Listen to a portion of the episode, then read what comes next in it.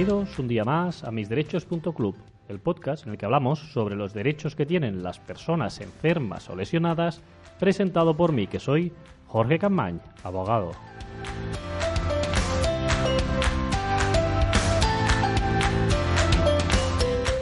Muy buenos días a todos y feliz martes 14 de enero de 2020 en este episodio que es el número 158 que vamos a dedicar a entrevistar al doctor Josep Morera para hablar sobre la sarcoidosis.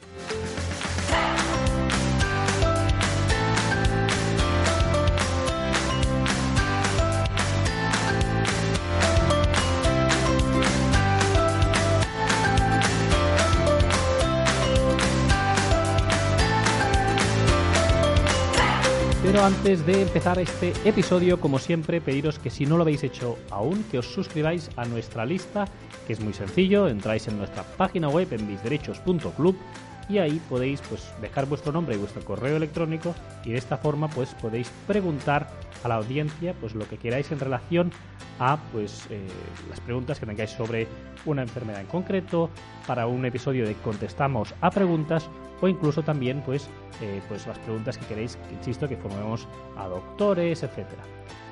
Dicho esto, también sabéis que nuestro objetivo este año es conseguir estar en las primeras posiciones en la categoría de salud y por lo tanto esto lo que queremos hacerlo es mediante la plataforma de iBox. Es muy sencillo, si entras en el enlace que hay en cada post de misderechos.club en nuestra página web, ahí podéis ir a acceder a la plataforma de iBox y simplemente tienes que suscribir ahí que es totalmente gratuito y así iremos escalando poco a poco posiciones para llegar a ser pues eh, el número uno en esa categoría de salud.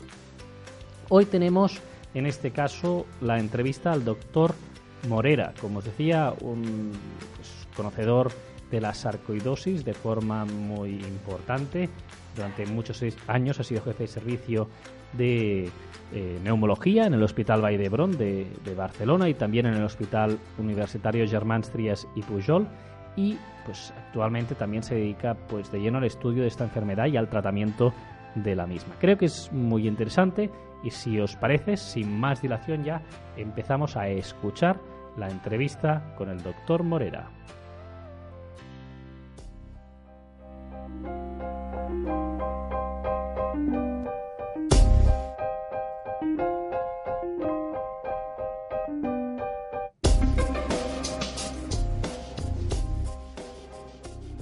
Hoy en misderechos.club tenemos con nosotros al doctor Morera. ¿Qué tal? Buenos días.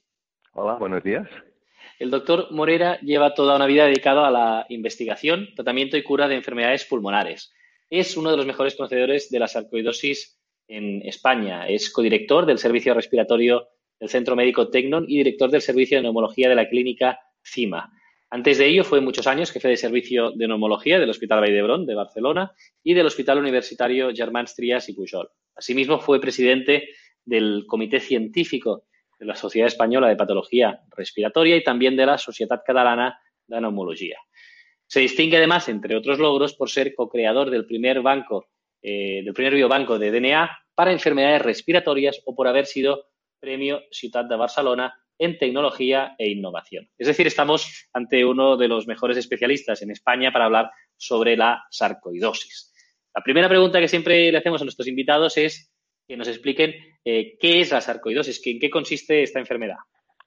Vale, uh, quizá lo más, uh, para ahora definir la enfermedad, primero decir que es una enfermedad de origen desconocido y que se caracteriza porque en el microscopio, o sea, anatomopatológicamente, uh, se encuentran granulomas de una forma diseminada difusa. Principalmente afecta a los ganglios y principalmente a los ganglios de, del interior del, de los pulmones, de lo que nosotros llamamos mediastino, pero también puede, y esta es una de las cosas que le caracteriza, puede afectar prácticamente a todos los órganos del, del, del organismo. Uh, prácticamente todos ellos, pero no necesariamente, es decir, y no necesariamente de una forma grave. Es una enfermedad que yo la considero, al menos en, en, lo que es en nuestro país, porque en otros países, por ejemplo, los afroamericanos en Estados Unidos se expresan de una forma severa. Mm, yo digo que es una, una enfermedad relativamente leve o poco agresiva. ¿Y en qué se diferencia en ese sentido a nivel geográfico? Eh, si se dice que el origen es desconocido, ¿no? No sabemos la causa, pero ¿por qué eh, eh, en esos países hay una afectación más severa que aquí que, nos comenta que es leve? Sí, es realmente un, misterio de alguna forma. Habría, habría que decir primero, que además tuve yo contacto con él ya hace muchos años, había un investigador inglés, se llamaba Mitchell, que consiguió prácticamente demostrar que era una enfermedad transmisible y por lo tanto infecciosa. Infecciosa porque o por ah, bacterias o por virus o por uh, priones o por fagos, es decir, pero transmisible porque llegó, digamos, de alguna forma a conseguir lo que llamamos los criterios de, de Koch para demostrar que es, eh, es transmisible.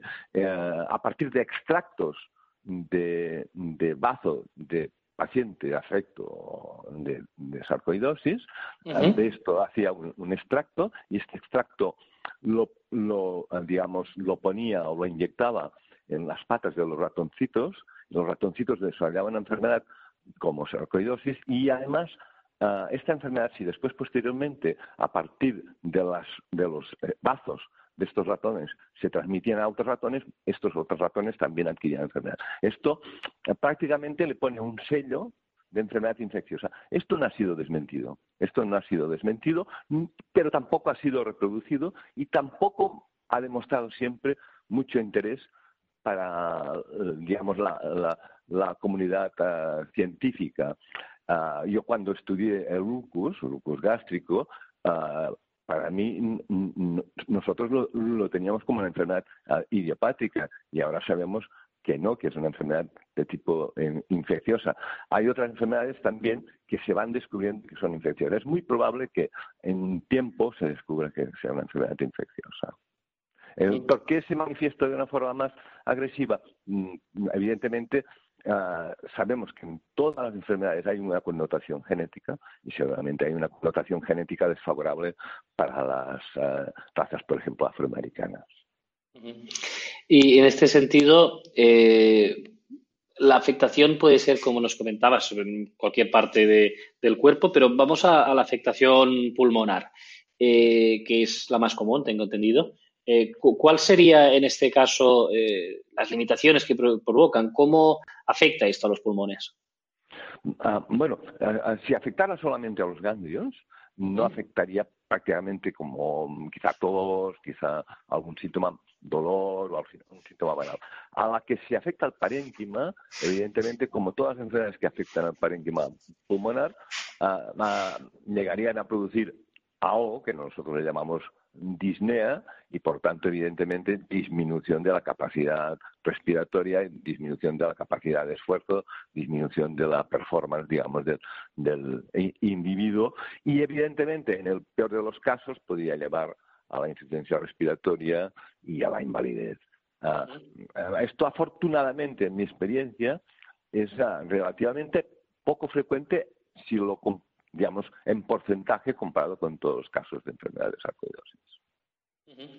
Y en relación a, esa sintomatología, ¿cómo se llega al diagnóstico? Porque eh, estos síntomas que hemos hablado, ¿no? Esta disnea, eh, eh, esa pues falta de, ¿no? de, dificultad para respirar, esa tos, son síntomas que son comunes en muchas otras enfermedades eh, respiratorias. Entonces, ¿cómo se llega al diagnóstico de la sarcoidosis? Mm, sí, de, entrada habría que decir que la sarcoidosis tiene un comportamiento, como muchas otras enfermedades, un poco estereotipado, digamos, entre comillas. Ah, y esta eh, estereotipia generalmente es tener las adenopatías prominentes, los ganglios, adenopatías, quiere decir, los ganglios iliares y del centro del, del, pulmón agrandados o que, o que se nota que han, estado agradados en algún momento, y a partir de aquí y hacia arriba, ah, siguiendo mm, el camino, digamos, entre comillas, el camino que traza el, tejido conjuntivo se, se, va rellenando de nodulillos pequeños. Alguno comparó esto a hormiguitas encima de, de, ramitas para entendernos y de una forma relativamente simétrica en ambos lóbulos superiores. Esta es si tú ves esto, es muy probable que sea una sarcoidea que se podría confundir con, silicosis o con alguna otra enfermedad. Ah, si no tiene este comportamiento tan típico, aún así, aunque tuviera este comportamiento típico, habría que descartarla de otras, de otras enfermedades. Y siempre se dice que la uh, sarcoidosis tiene que confirmar, como no hay un, un, un, una, un, biomarcador, un biomarcador absoluto. Hay uno que es el ECA, el enzima convertor de angiotensina, pero solamente es orientativo. Como no hay ningún marcador diagnóstico, ningún test absolutamente diagnóstico, no lo hay. Uh, no, no, hay más remedio que hacerlo bien por anatomía patológica, es decir, por biopsia de algún tejido. Cuanto más leve sea la biopsia que tenga que aplicar, mejor o menos agresiva. Y pero también esto obliga a descartar cualquier otra enfermedad que curse con granulomas, que las hay muchas.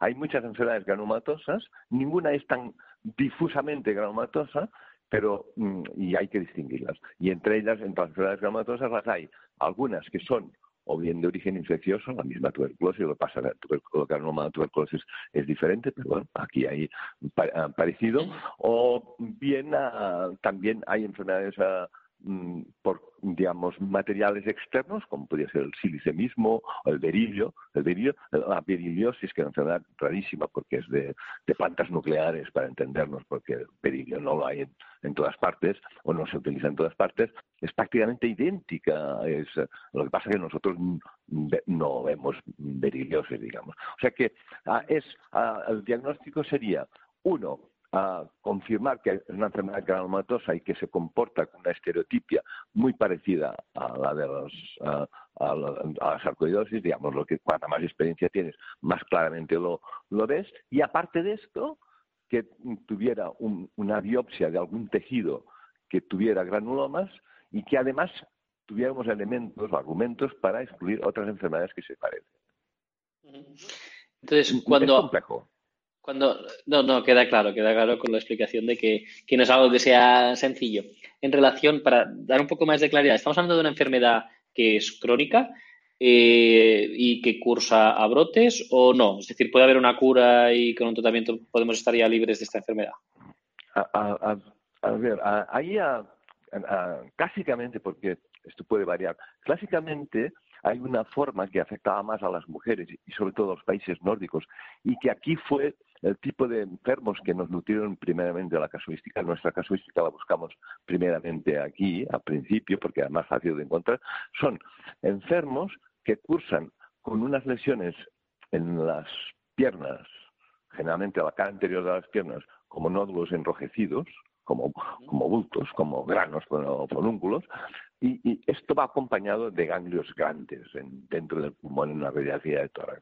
Y esto es la forma que se, a veces con fiebre y a veces con otra, con conjuntivitis, etcétera. Y esto lo que se llamó sarcoidosis aguda, y que esta sarcoidosis aguda, digo, se ha descrito siempre mucho más frecuente en países nórdicos, Suecia, Finlandia, etcétera, etcétera, y que esta tiende a la curación en un porcentaje muy alto y la curación espontánea. O sea, 85-90% de, de, de individuos. Todo lo que no es esto, todo lo que no es este principio, generalmente tiene una evolución que es tirando a, crónica y a veces con recidivas. Ah, pero también tendría que decir que no y, y, realmente hay un paciente con sarcoidosis siempre digo alguna vez si no genero temor le digo que, que nunca se cura y es verdad es decir tú puedes encontrar uh, Ah, tú puedes encontrar ah, ah, brotes de, sarcoidosis en un sitio menos esperado y en un momento menos esperado. Pero no es una enfermedad súper temible dentro de esto. Es decir, no es un cáncer que también esperas que esté retirando o que pueda retirar. No estamos hablando de esto. Estamos hablando de, un, de un nivel menor de severidad o de, gravedad. A veces la gravedad viene. Yo una vez vi una enferma diagnosticada por por un uh, sarcoidólogo famoso de, París en la juventud, la habían diagnosticado a los 20 años, yo la vi a los 75 años con insuficiencia renal, porque es una enfermedad que curiosamente cursa con un aumento de la captación o de la absorción de calcio y entonces produce uh, cálculos renales o puede producir cálculos renales. Hay que preguntar al enfermo si tiene nitiasia, pero esto es muy común. No es necesario tener sarcoidosis para tener piedra en el riñón, pero además eh, no solamente en el riñón, eh, en, la, digamos, en las partes evacuadores de, la orina, sino también en el parénquima del riñón y puede llegar a insuficiencia renal. Y está enferma la vi pues a los 50 años. Realmente de sarcoidosis quizá no tenía nada, pero en cambio había pasado una factura, pagaba, estaba pagando una factura retrasada en forma de insuficiencia renal por nefrocalcinosis. Es decir, que la mayoría de los pacientes diagnosticados con sarcoidosis o que están padeciendo esta enfermedad, aún no siendo diagnosticada, eh, pueden tener muchos procesos en los que, o muchas situaciones en las que estén totalmente sintomáticos. Sí, y, por ejemplo, nosotros las dos formas, aparte de la pulmonar crónica que va y, y puede evolucionar a, la, incidencia respiratoria crónica, yo a, las dos otras formas que le temo, que afortunadamente se ven relativamente poco frecuente, es uh, la sarcoidosis cardíaca, que puede, puede presentarse o bien en forma de arritmias o bien en forma de, de incidencia cardíaca, y que es difícil de diagnosticar, que es la que le he dicho yo que la ven mucho en, sobre todo eh, con afroamericanos, sobre todo en Nueva York, ellos hablas con un, un, neumólogo norteamericano y tienen un, concepto de las sarcoides diferente que, que, no nosotros aquí. Y después a, la, la, neurológica. Eh, ambas son, ambas son muy resistentes al, tratamiento y evidentemente neurológicas, si, si lo único que está afectado es el movimiento de un dedo, pues no pasa nada. Pero ya sabemos que el sistema neurológico pues, eh, pues tiene ah, funciones muy nobles y que si se afectan, pues es importante. Y en relación con los tratamientos, es decir, aquellas personas que son casos más graves, ¿no? Como eh, lo que hablábamos, ¿no? De casos evolucionados, que por suerte son los menos, ¿no? En esa insuficiencia eh, respiratoria eh, crónica, ¿no? ¿Cuáles son aquellos tratamientos que se están dispensando a día de hoy para mejorar la calidad de vida de estas personas? A ver, yo ah, personalmente, sí, ahí es donde yo mm, podría diferir de, algunos ah, de, algunos colegas, es que Mm, soy, suponemos que, imaginemos que vayamos a, diagnosticar una sarcoidosis pulmonar, por ejemplo, con afectación de ganglios y de pulmón, que sería, esto sería, se le llamaría fase 3, pero que es no, no he hablado de fases porque es muy, es muy anacrónico del principio del conocimiento de la enfermedad. Uh, imaginemos que yo diagnostico un paciente de, de, de 32 o 33 años con afectación del parénquima pulmonar Ah, si yo empiezo con dosis de corticoides altos y pienso que este enfermo le daré dosis de corticoides altos, que son muy efectivos los corticoides, durante mucho tiempo, seguramente en lugar de, de, aumentar su supervivencia, la cortaré. Entonces, yo mm, lo que hago es que solamente ah, hago tratamiento en cuanto, si ah, estoy hablando de de enfermedad uh, pulmonar. ¿eh? Solamente hago uh, tratamiento con corticoides de forma mantenida en casos en que yo demuestro que hay un deterioro, no radiológico, porque la radiología, yo digo, es la, la carrocería, pero el motor es la función respiratoria. Si la función respiratoria se deteriora, si la función respiratoria se deteriora, entonces cuando yo trato.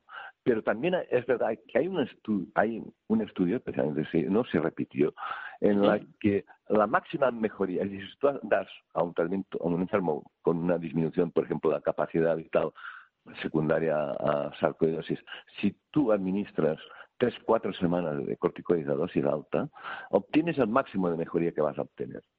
Es decir, para bien y para mal. Es decir, por lo tanto, vale la pena a lo mejor dar una administración, por yo que sé, dos, dos miligramos de, que eso sería mucho, de, de prednisona por kilo de peso, por ejemplo, o un, miligramo, y medio por kilo de peso, y, ah, y esto por, por, tres o cuatro semanas, y a las tres o cuatro semanas repites y, lo que tengamos de mejoría probablemente ya no lo vamos a, conseguir más.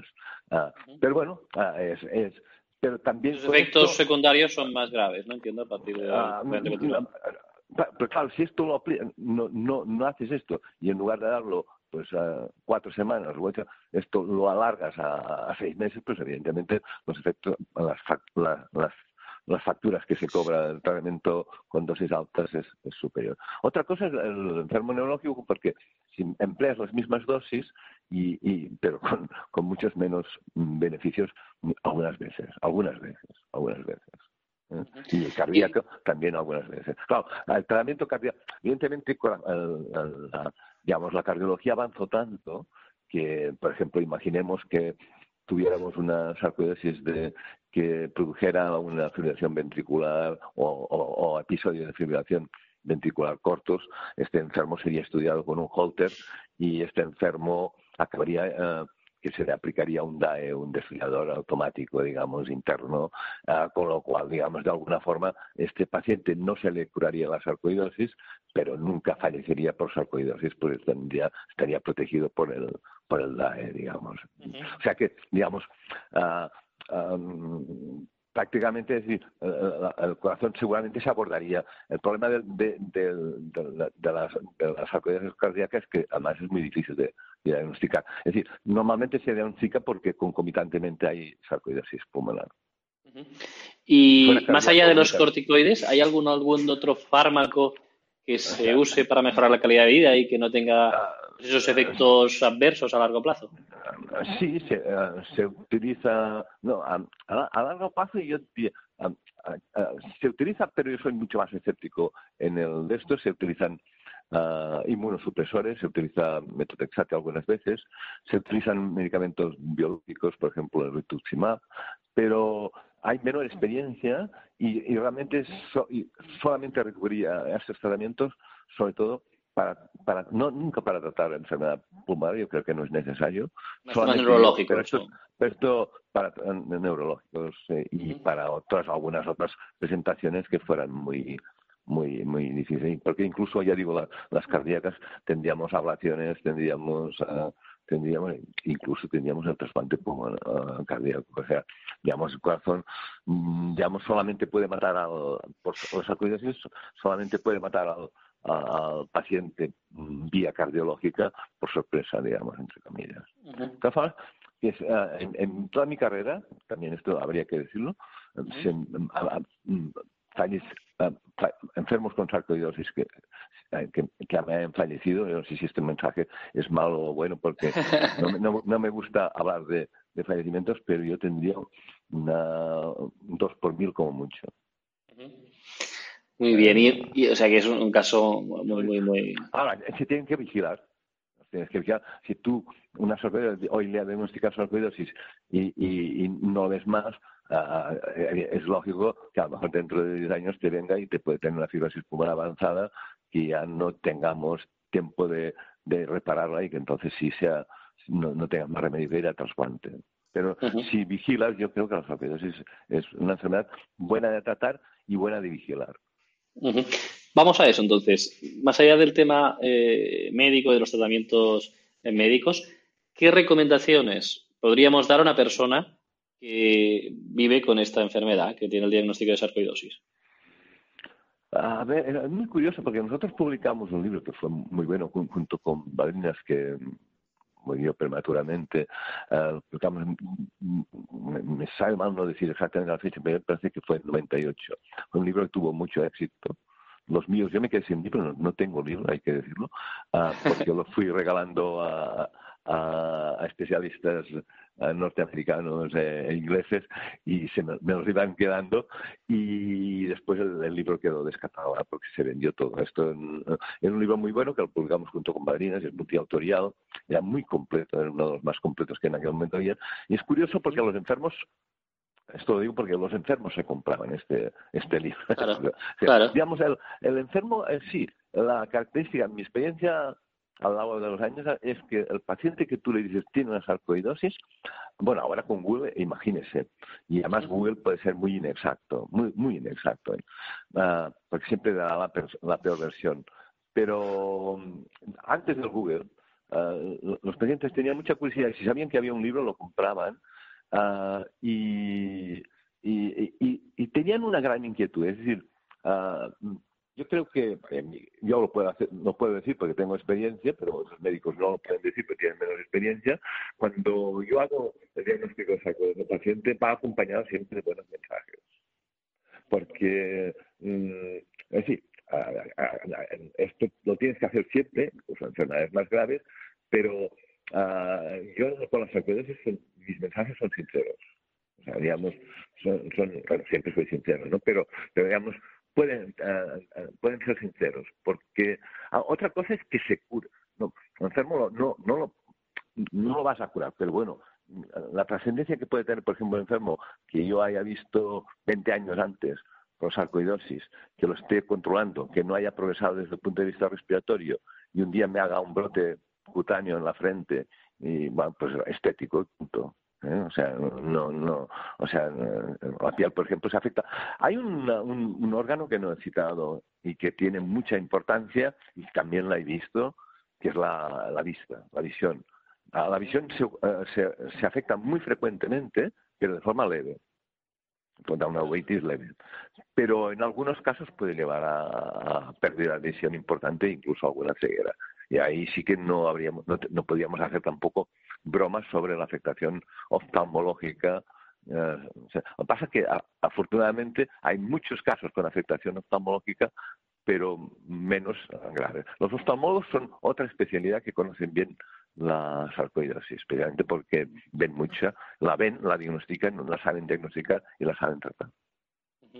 Entonces, en relación a esos, esos consejos que podría tener en, relación a, su vida diaria, ¿eh? ¿qué hacer para no afectar más o que tengan más limitación con la enfermedad? Si no tienen, ah, yo les diría mm, que sean, primero, que sean optimistas, que vayan al médico regularmente, que se busquen un especialista que sepa, no lo digo por, por publicidad, pero no, pero sí que es verdad que puede cambiar muchísimo el mensaje que le dé un médico especialista que sepa a otro que no sepa y, y uh, yo le daría un, mensaje optimista. Evidentemente, si tiene una limitación, si es un enfermo con insuficiencia respiratoria crónica, pues ah, este enfermo ya es un enfermo que tiene que hacer una vida limitada, pero ya digo, eh, son relativamente y afortunadamente relativamente pocos los pacientes que están en esta, en esta situación. Muy bien. Y ya para acabar, la última pregunta que siempre hacemos es eh, cuál es el estado de la investigación o cómo ha evolucionado eh, el estudio de esta enfermedad y las soluciones terapéuticas. Ah, a ver, las soluciones terapéuticas ah, se están haciendo ah, tratamientos, digamos, como están modificadores de la inmunidad, por, porque se piensa que la enfermedad puede, ser inmune. Claro, ya, yo sí me baso en, lo que les he dicho antes, de, que Mitchell demostró las uh, prácticamente de que era una enfermedad que cumplía los principios de, de Koch, de que es una enfermedad transmisible. Uh, después ahora, si tengo un momento, le explicaré también la investigación que hicimos nosotros en este sentido. Uh, yo pienso que tenemos que tenemos que, eh, que tendríamos que investigar en la búsqueda de cuál es este germen transmisible. Es una enfermedad que no siendo estrictamente minoritaria es minoritaria y, no es estrictamente minoritaria, pero es relativamente minoritaria. Yo creo que nadie, digamos, entre comillas, del gremio de lo que sería, digamos, la microbiología mm, ah, en siglo XXI y probablemente tampoco en las dos últimas décadas del, siglo XX se han puesto a trabajar sobre esto. Yo diría, si tuvieran que hacer algo, trabajar sobre la investigación uh, cuando yo digo eh, infecciosa, pues ahí, entra todo. Yo aún tengo una anécdota de Salabarde que me enseñó una foto de un fago. Un fago es una, una subespecie de bacteria que, digamos, uh, fagocita o, o, digamos, sí, fagocita o saprofita un, una bacteria y ya, tengo el, fago que produce la, las sarcoidosis fue han sido una de las hipótesis que han, que han habido, es decir, bacterias, fagos, micobacterias ambientales, etcétera, etcétera, pero por ahí van las cosas. Será una enfermedad infecciosa, será una enfermedad infecciosa. Por lo tanto, las investigaciones tendrían que ir por ahí, pero no están yendo, no están yendo por ahí. La genética nos dirá que hay mm, individuos que son más, más susceptibles, pero tampoco nos va a resolver el, el, el, problema. ¿eh? No, es una, no es un problema mundial de, de salud y si, si lo fuera yo creo que estaría ya ya descubierto, solventado. Sí, Muy bien. Perfecto, pues muchísimas gracias al, al doctor por eh, ese tiempo que nos ha dedicado. Yo creo que nos ha quedado mucho más claro que es esta sarcoidosis que, afecta a muchísimos órganos, ¿no? ¿no? solo al tema pulmonar como, como teníamos entendido. Es más fácil decir los que afecta que no, hay los que no afecta que los que afectan. y nos queda ya. y nos ha, quedado, nos ha quedado muy claro en ese sentido ya, pues, eh, cuál es la sintomatología, los tratamientos, las diferencias entre eh, la afectación a los órganos. Por lo tanto, bueno, agradecer al doctor por su tiempo, que es muy limitado, y poder compartir con la audiencia pues todos sus conocimientos. Muchísimas gracias. Igualmente, muchas gracias. Bien, y hasta aquí la entrevista con el doctor Morera. Ciertamente yo creo que ha sido muy interesante. Ya pues, tenemos más datos para conocer qué es la sarcoidosis, qué órganos puede afectar, porque no simplemente es a los pulmones, sino que, como nos ha dicho el doctor, afecta a muchos otros órganos del cuerpo, puede afectar a cualquier otro órgano. Eh, que es importante también saber el tema del origen, que aún es desconocido, y que, por desgracia, ya nos ha dicho que no se está pues eh, evolucionando mucho eh, en el estudio y en la investigación de esta enfermedad. En fin, espero y deseo que os haya gustado la entrevista con el doctor Morera y nos escuchemos de nuevo eh, mañana en un episodio que vamos a hacer contestando a las preguntas de la audiencia. Que tengáis un feliz martes.